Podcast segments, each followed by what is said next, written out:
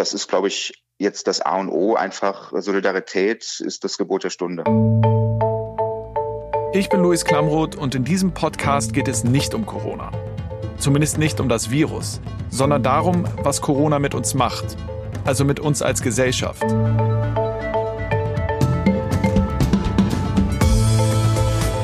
Das ist Klamroth Calling. In letzter Zeit nehme ich trotz dieser schrecklichen Bilder aus Italien, aus der ganzen Welt, aus den Krankenhäusern äh, auch immer mehr positive Meldungen wahr. Ich erlebe das äh, auch ganz konkret bei mir im Haus. Da gibt's äh, einen älteren Mann, der ähm, ganz klar zur Risikogruppe zählt, ähm, nicht mehr selber einkaufen geht ähm, und deswegen immer alle zwei Tage so einen kleinen Einkaufszettel vor seine Tür legt und dann sprechen wir uns in der Hausgemeinschaft in der WhatsApp-Gruppe ab, wer denn jetzt für ihn äh, einkaufen geht. Und das ist immer wieder so ein gutes Gefühl von, ja, wir stehen doch irgendwie zusammen und wir helfen uns gegenseitig. Ähm, und zumindest gibt mir das äh, an diesen zwei Tagen immer so ein bisschen Zuversicht und Kraft. Bei mir im Studio aus meinem Team ist Laura. Laura, geht dir das genauso? Ich nehme wie du die Solidarität auch wahr, aber gleichzeitig habe ich das Gefühl, dass die Leute so ein bisschen angespannt sind. Gestern bei meiner täglichen Spazierrunde, die ich ähm, jetzt so regelmäßig mache, um meines Homeoffice zu verlassen, ist mir was nicht so Schönes passiert. Ich bin auf dem Gehweg bei mir um die Ecke gelaufen und dann kommt mir ein Pärchen entgegen. Und just in dem Moment, als sie an mir vorbei sind, schreit mich die Frau halt von hinten an. Manche Leute haben es halt immer noch nicht kapiert und man soll doch den Sicherheitsabstand wahren. Und ich war in dem Moment so perplex. Also normalerweise würde ich reagieren, aber ich war wirklich so schockiert, mit was für einem Hass mir begegnet wurde, weil ich nicht äh, den beiden Menschen aus dem Weg sprang und ja, das hat mich schon irgendwie ein bisschen erschreckt. Ja, die ähm, die Stimmung ist auf jeden Fall aggressiver. Das das nehme ich auch wahr im, im Supermarkt zum Beispiel. Aber Laura, jetzt ziehst du mich schon wieder so runter. Ich wollte einmal eine ich wollte einmal eine positive äh, positive Folge machen. Lass uns doch über die lass uns heute mal nur über die positiven Geschichten reden. Okay, dann lass uns über was Positives sprechen. Ähm ich habe mal ein bisschen recherchiert, weil es gibt ja nicht nur tolle Nachbarn oder es gibt ja auch Menschen, die keine Nachbarn haben. Und äh, ich habe mich gefragt, was die denn machen, wo die ihre Hilfe herbekommen. Und da bin ich auf Noah Adler gestoßen, einen 16-jährigen Schüler, der was ganz Tolles auf die Beine gestellt hat. Ja, Noah Adler, ja, von dem habe ich, glaube ich, schon gehört. Das ist der ähm, Schüler, der seine eigene Website programmiert hat und da Hilfsangebote draufstellt. Ist das der? Genau, coronaport.net heißt seine Webseite und ich würde vorschlagen, du rufst ihn mal an und dann erzählt er dir alles über sein Projekt. Mache ich. Hallo. Hallo Noah, hier ist Luis. Hörst du mich gut? Ja, ich höre dich super. Hey Noah, ich habe schon viel von dir gehört. Du bist erst 16, gerade quasi zwangsbeurlaubt, weil die Schule ausfällt. Und dann programmierst du einfach mal eben schnell so eine Hilfswebsite, um Menschen zu helfen, durch die Corona-Krise zu kommen? Genau, also ich, ich habe ja jetzt schulfreie Zeit und äh, habe da quasi dieses Projekt gestartet. Das heißt also, Schule war beendet und dann, wie bist du auf die Idee gekommen, coronaport.net zu gründen? Mm, naja, ich habe gesehen, dass es Leute gibt, die Hilfe brauchen und ich habe Nachrichten davon gelesen, habe gesagt, okay, ich habe Zeit, ich habe Lust zu helfen und da könnte ich doch einfach so eine Website programmieren und äh, ja, ich wollte schon immer mal so ein größeres Web-Projekt starten und äh, habe ich die Chance genutzt und das einfach mal gemacht, einfach losgelegt, geguckt, in welche Richtung sich das entwickelt und ja. Okay, da musst du mir jetzt auch ein bisschen helfen. Ich, mal eben so eine Website programmiert. Äh, du kannst also programmieren und wie lange dauert das dann, so ein, so ein Portal zu bauen? Zum Glück ist das jetzt technisch gesehen gar nicht so aufwendig, die Seite. Ähm, ich hab, bin quasi in dem geblieben, was ich kann und ich kann halt mehr so oberflächlich Frontend, also designmäßig. Das hat jetzt so insgesamt der erste, die erste Version so zwei Tage und zwei Nächte gedauert, aber ich entwickle sie quasi ständig weiter und die eigentliche Arbeit ist halt jetzt das Ganze so zu managen, weil sich halt so viele Leute melden, die ganze Mail schreiben und es ist viel, viel schwieriger, als ich dachte, das jetzt auch auf andere Bundesländer auszuweiten. Das will ich ja jetzt nämlich machen, aber ähm, das da heißt, ist auf jeden Fall noch echt viel Arbeit. Das heißt, du hast angefangen damit äh, erstmal für Berlin. Erklär mal vielleicht kurz, wie die Website funktioniert. Also die Website funktioniert folgendermaßen. Äh, Leute, die in ihrer Nachbarschaft rund ums Coronavirus helfen möchten, gehen auf die Website coronaport.net, klicken auf Hilfe anbieten, wählen dann ihr Bundesland aus und dann halt ihre Region. In dem Beispiel jetzt Berlin. Und dann kann man da ein Formular ausfüllen, da einmal reinschreiben, wie man gerne helfen möchte, Kontaktdaten, Name, wo man ungefähr hilft. Das wird dann äh, in, ein anderes, äh, eine Tabelle gegeben, die dann öffentlich sichtbar sein wird, wie eine Art Telefonbuch und dort können sich dann Leute melden, die Hilfe brauchen. Wie cool ist das denn? Hast du denn schon, ähm, gibt schon Leute, die tatsächlich über die Website äh, Hilfe angeboten und dann auch gefunden haben, andere? Also angeboten haben jetzt schon ungefähr 2500 nur in Berlin. Krass. Ähm, gefunden kann ich technisch nicht sehen, weil die Kontaktaufnahme halt nicht auf meiner Plattform stattfindet. Äh, aber ich habe ganz viel nettes Feedback bekommen und die Nutzerzahlen sind auch ähm, recht gut. Also so zu jeder Zeit ungefähr 100 Besucher, die sich diese Listen angucken. Ähm, also ja, ich glaube doch, dass da auch schon Leute es nutzen. Mega gute Idee. War das von Anfang an klar, dass du so helfen willst? Ähm, oder äh, gab es auch einen Moment, wo du dachtest, ich mache jetzt einfach mal schulfrei äh, und gehe in Quarantäne und ja, leg mich auf die Couch? Naja, ist ja immer ein Kompromiss. Klar, das macht ja auch manchmal Spaß, aber ich brauche halt eigentlich meistens eine Beschäftigung, so zumindest. Irgendwas, worauf ich zurückgreifen kann. Und äh, chillen kann man ja eigentlich immer.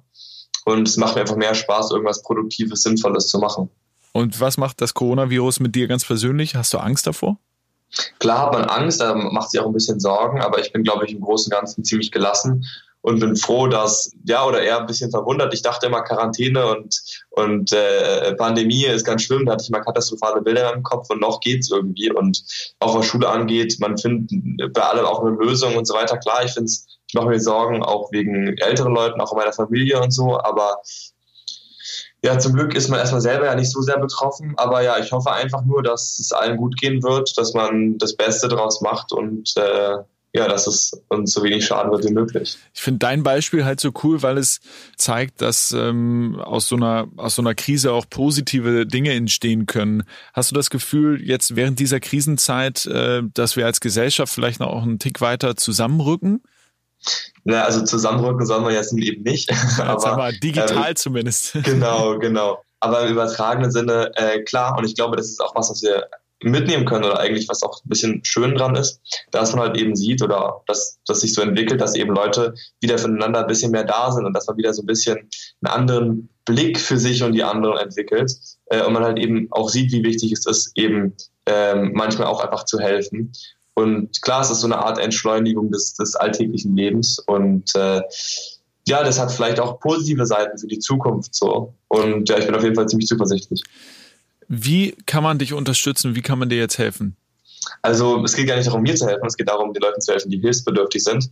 Äh, dazu kann ich eigentlich allen nur empfehlen, dass man die Augen und Ohren offen hält. Wenn es irgendwo gibt, wo man helfen kann, dann sich dort melden. Natürlich kann man diverse Hilfsangebote nutzen. Meine Seite zum Beispiel coronaport.net, da wäre es halt cool, wenn sich Leute äh, anmelden für ihre Region und sich als Helfer anmelden oder eben äh, sagen, in unserer Stadt gibt es doch kein Corona-Port und es quasi übernehmen, beziehungsweise nur eine Mail schreiben mit Hilfsangeboten, die es bereits gibt, dass die dann auch online kommen werden und dass Leute die leichter finden können. Noah, ich bin äh, voll beeindruckt. Vielen, vielen Dank. Danke. Sehr cool. Mach weiter so und äh, dann hoffe ich, dass sich äh, ganz viele auf coronaport.net anmelden und ähm, darüber Hilfe finden und auch anbieten. Danke dir. Ja, danke, bitteschön. Ciao. gesund. Tschüss.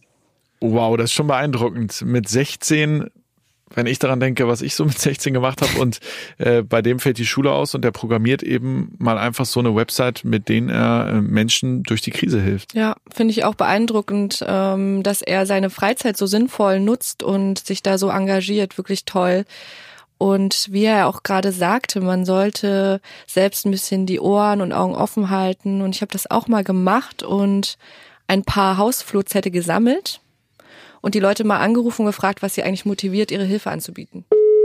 Naja, ich habe dies äh, in einem anderen Hausflur gesehen und fand das eine tolle Idee und dachte, das müssen wir, muss ich auch machen. Und vor allen Dingen habe ich eben persönlich keine so große Sorge vor der Erkrankung durch Corona und äh, dachte eben, dass ich vielleicht dann meine Hilfe anbieten kann äh, gerade den älteren Nachbarn. Also zumindest haben wir bei uns auf dem äh, auf der vierten Etage haben wir auch noch eine ältere Dame, die jetzt alleine ist. Und äh, für die kaufe ich jetzt auch, da bringe ich auch schon immer mal ein paar Sachen mit. Ähm, ehrlich gesagt würde ich mir wünschen, dass das im Haus von meiner Mama auch jemand macht, weil die ist relativ weit weg, da kann ich jetzt nicht helfen. Und ich dachte mir, Mensch, die ist halt voll Risikogruppe, so äh, Ende 60. Und ich fände es schön, wenn es da im Haus auch jemanden gäbe, der das macht. Und äh, naja, wenn man es sich für seine eigenen Eltern wünscht, dann äh, muss man es ja irgendwie auch machen. Ja, also ich glaube, die jetzige Situation ist für alle von uns eine ganz große Herausforderung und äh, keiner weiß richtig damit umzugehen. Es gibt daher auch kein Muster. Wir haben das alle noch nie erlebt. Und gerade weil wir uns so unsicher sind, wie wir damit umgehen, ist es, glaube ich, ganz entscheidend, dass wir alle zusammenhalten, dass wir äh, anderen Hilfe anbieten, dass wir schauen, was können wir selbst tun, um andere zu unterstützen. Äh, alles natürlich ähm, verantwortungsbewusst, ähm, aber einfach auf die anderen achten. Und ähm, das ist, glaube ich, jetzt das A und O. Einfach Solidarität ist das Gebot der Stunde. Solidarität ist das Gebot der Stunde. Und ähm, wird die Frau nochmal gesagt, äh, sie würde sich wünschen, dass das auch jemand im Haus ihrer Eltern macht. Ja. Und das ist doch genau der Punkt. Also wir würden uns eigentlich alle wünschen, dass wir so eine Hilfe auch bekämen oder unsere Familien, unsere Freunde so eine Hilfe auch bekommen. Und deswegen machen wir es auch selber. Irgendwie gibt mir das so ein bisschen Hoffnung. Ja, ich finde es auch schön, dass die Leute so gewillt sind zu helfen und äh, da zusammenrücken, nachbarschaftlich sind. Jetzt frage ich mich aber auch, ob diese positiven Effekte auch langfristig halten. Du hast ja auch den Zukunftsforscher recherchiert, Ulrich Reinhardt, der zurzeit in den USA lebt und forscht und der kann uns ja genau diese Fragen beantworten und deshalb haben wir ihn angerufen. Schönen guten Morgen, Herr Reinhardt, hier ist Luis Klamroth. Schönen guten Morgen. Professor Dr. Ulrich Reinhardt, Sie sind Zukunftsforscher und ähm, ich will mit Ihnen so ein bisschen darüber sprechen, was diese Krise für die Zukunft bedeutet, ähm, wie wir als Gesellschaft vielleicht aus dieser Krise lernen und wie wir als Gesellschaft aus dieser Krise rausgehen. Und wir haben vorhin mit einem äh, 16-jährigen äh, Jungen gesprochen, der hat äh, kurz äh, eine Website gebaut, äh, ein Hilfsportal, wo Menschen sich gegenseitig helfen können in der Corona-Krise. Und ich habe so ein bisschen das Gefühl, jetzt wächst die Gesellschaft gerade zusammen. Teilen Sie das Gefühl? In einigen Bereichen sicherlich. Natürlich darf man aber nicht vergessen, die Krise ist für jeden sehr unterschiedlich. Also der eine verliert geliebte Menschen, verliert vielleicht seinen Job, das Unternehmen geht pleite, der andere ärgert sich darüber, dass er nicht in Urlaub fahren kann, weil er nichts von irgendwelchen Krankheiten mitbekommt. Also es ist individuell sehr verschieden, das darf man nicht vergessen. Natürlich teile ich die Auffassung, dass schon die Gesellschaft ein Stück weit wieder zusammenwächst. Also dass Nachbarn sich gegenseitig helfen, man für die älteren Nachbarn vielleicht einkauft, dass man wieder mehr Kontakt mit den eigenen Eltern, mit der Familie hat, mit Freunden, die vielleicht betroffen sind. All das sind sicherlich sehr positive Entwicklungen, die hoffentlich nachhaltig sind. Kann man das jetzt schon sagen, dass daraus sich vielleicht auch für die Post-Corona-Zeit ähm, sich Trends äh, ablesen lassen? Ja, ich glaube schon, dass wir feststellen, dass die Welt eben doch nicht geradlinig verläuft, sondern wie in der Geschichte auch es immer wieder Wellen gibt. Und natürlich will ich jetzt nicht die Corona-Krise vergleichen mit anderen Krisen, die wir hatten. Jede Krise ist unterschiedlich, aber Krisen gab es immer. Also es gab die Ölenergiekrise in den 70er Jahren, Tschernobyl 86, wo es damals hieß, wir werden nie wieder irgendwie die Landwirtschaft betreiben können. Es gab die Golfkriege, es gab 9-11, wo auf einmal die Angst sehr präsent vor der eigenen Haustür war. Natürlich ist jede Krise sehr unterschiedlich, aber wir müssen eben lernen, aus Krisen zu lernen und die richtigen Schlüsse daraus zu ziehen und vielleicht auch ein Stück weit unser Leben zu bedenken. Und Vielleicht ist das eben auch eine Chance für die Zukunft zu sagen, wir müssen stärker zusammenarbeiten, nicht nur auf persönlicher Ebene, sondern auch zwischen den Staaten. Wenn ich jetzt sehe, dass an sich nur jedes Land sich darüber Gedanken macht, seine Grenzen zu schließen und um das eigene Wohl der Bürger sich zu kümmern, ob das in Zukunft immer funktionieren wird, das könnte man in Frage stellen. Also insofern es ist wichtig, jetzt die richtigen Schlüsse daraus zu ziehen, damit man beim nächsten Mal besser vorbereitet ist. Das heißt, Sie haben auch so ein bisschen differenziertes Bild. Äh, es wächst jetzt nicht die Weltgemeinschaft äh, unbedingt zusammen. Man sieht ja auch die schrecklichen Bilder von den Geflüchteten auf den Inseln äh, in Griechenland und an der türkisch-griechischen Grenze. Die rücken jetzt gerade aus dem Fokus raus. Trotzdem gibt es gleichzeitig eben diese diese Nachbarschaftshilfen überall, alten Menschen wird geholfen. Es wird zumindest so mein Eindruck Acht gegeben darauf, dass man seinen Mitmenschen zumindest in so kleineren Gruppen äh, die irgendwie unterstützt. Was müssen wir jetzt machen, damit wir für die Zukunft quasi diese positiven Aspekte mitnehmen? Ich glaube, uns das ständig bewusst machen, dass das wirklich ein Einschnitt schon sein kann, der auch wirklich vor der eigenen Haustür stattgefunden hat. Wenn ich eben diese Krisen aufgezählt habe, dann sind die ja aus der Vergangenheit und wir erinnern uns kaum noch an die. Das ist ja auch ein menschlicher Schutzmechanismus, den wir haben, wenn wir irgendwie aus der Vergangenheit von BSE über SARS, über Vogelgrippe und was wir nicht alles hatten, das war immer gefühlt weit weg. Jetzt betrifft es auf einmal fast jeden Menschen auf unserer Erde und das kann natürlich wirklich dazu führen, dass wir feststellen, Mensch, wir sitzen doch alle zusammen in diesem Boot und wir müssen eben gemeinsam Lösungen zu finden. Das würde ich mir wünschen. Als Zukunftsforscher, wie machen Sie das jetzt? Sie gucken sich gerade die Entwicklung an und dann ähm, schließen Sie aus den aktuellen Entwicklungen, wie es in den nächsten Jahren weitergehen könnte? Ja, an sich schaue ich mir in erster Linie die Geschichte an und schaue mir wirklich an, wie haben wir von der spanischen Grippe bis zur Ölenergiekrise eben reagiert und wie sahen dann die nächsten Jahre aus. Und wenn man sich das anschaut, wurde ja meistens dann eine Lösung für etwas gefunden und dann ist das Leben erstmal in eine richtige Richtung, hat sich dann weiterentwickelt bis zur nächsten Krise hin, könnte man jetzt wieder sagen. Das wird aller Wahrscheinlichkeit nach auch diesmal der Fall sein. Also wir werden äh, Wochen, Monate, vielleicht auch noch bis zum Ende des Jahres sicherlich mit dieser Krise zu kämpfen haben.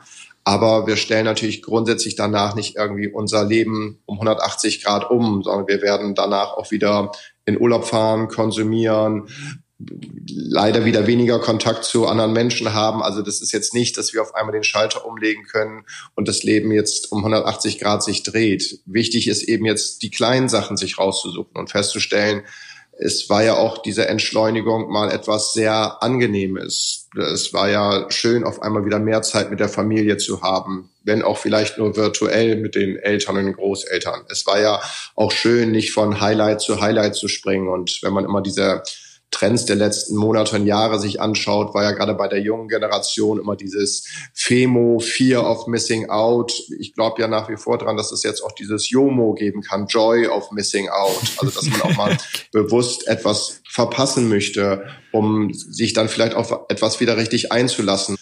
Vielleicht nochmal äh, zurück zu den Lehren aus den vergangenen Krisen, wenn Sie sich die angeguckt haben. Das heißt, wir werden nach der Corona-Krise nicht eine 180-Grad-Wendung erleben, wo sich alles ändert, sondern ähm, sagen wir mal leichte Anpassung. Habe ich das richtig verstanden? Hm, es kann auch größere Anpassungen sein. Das werden die nächsten Wochen und Monate zeigen, je nachdem, wie stark wir betroffen sind. Aber nehmen Sie woher kommen wir mit, nehmen wir Tschernobyl 86. Danach haben sich die Grünen geändert und äh, gegründet und auf einmal hat sich die Welt in den nächsten 30, 40 Jahren danach radikal verändert. Und ich weiß nicht, ob wir heute die Grünen, ob wir Greta, ob wir eine Umweltbewegung gehabt hätten, wenn damals Tschernobyl nicht 86 passiert wäre, weil das auf einmal sehr stark ins Bewusstsein der Menschen gerückt ist sowas kann ja hier auch draus entstehen. Und wenn ich jetzt diese Beispiele, die Sie eben angeführt haben, wenn junge Menschen sich auf einmal dafür einsetzen, wieder stärker in der Nachbarschaft verankert zu sein. Eine Renaissance der Nachbarschaft ist ja das, was sich 80 Prozent der Bundesbürger wünschen würden, dass man wieder näher mit seinen Nachbarn zusammenrücken kann, dass man sich wieder kürzere Wege hat, dass nicht die Freunde nur über Deutschland und der Welt verstreut sein müssen, sondern wieder am eigenen Haus oder in der eigenen Straße. Das sind ja Grundbedürfnisse, die 80 Prozent der Bundesbürger, so sagt die Forschung, in sich tragen. Wenn die jetzt stärker ausgelebt werden durch eine Krise und wir wieder näher zusammenrücken im Kleinen, ist das ja eine ganz tolle Entwicklung. Natürlich leben wir aber auch in einer globalen Welt und wir sollten jetzt nicht zu einem nationalen Denken wieder zurückkommen und wir Deutschen sind nächstes Mal besser vorbereitet und machen dann gleich die Grenzen zu Italien und Frankreich und Polen zu. Das darf es nicht sein. Natürlich muss die Globalisierung trotzdem weiter streiten, was Sie eben angeführt haben die Flüchtlingsthematik, die Flüchtlingsdramatik, die wir auf den griechischen Inseln zurzeit erleben, die muss ja trotzdem gelöst werden. Da können wir jetzt nicht die Augen verschließen und einfach sagen, jetzt haben wir Corona, jetzt können wir uns um nichts anderes in der Welt mehr kümmern. Natürlich gibt es auch zahlreiche andere Herausforderungen, die wir gemeinsam bestehen müssen. Dann hoffe ich, dass wir die gemeinsam bestehen und äh, dass Ihre Prognose, dass vielleicht wir in, im Kleinen zumindest ein bisschen näher zusammenrücken nach der Corona-Krise auch wahr wird. Vielen, vielen Dank für diese Einschätzung. Sehr gerne. Dankeschön. Bis zum nächsten Mal. Alles Gute nach Deutschland. Ja, bleiben Sie gesund. Tschüss.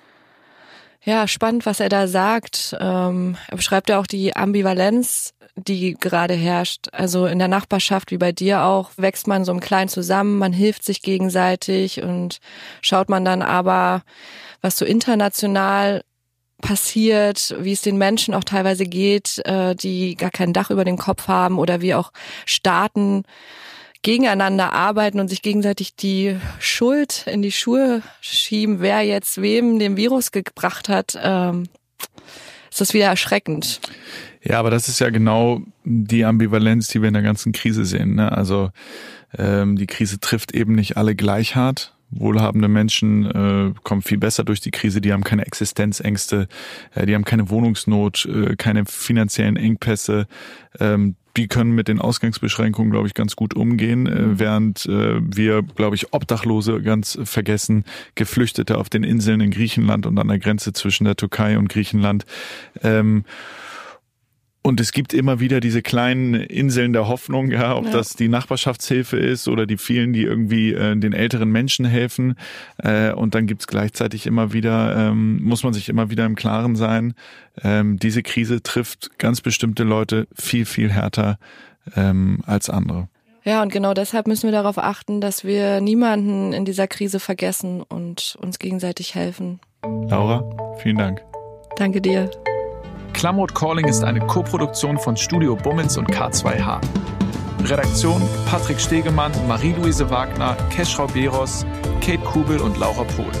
Ton und Schnitt Christian Pfeiffer.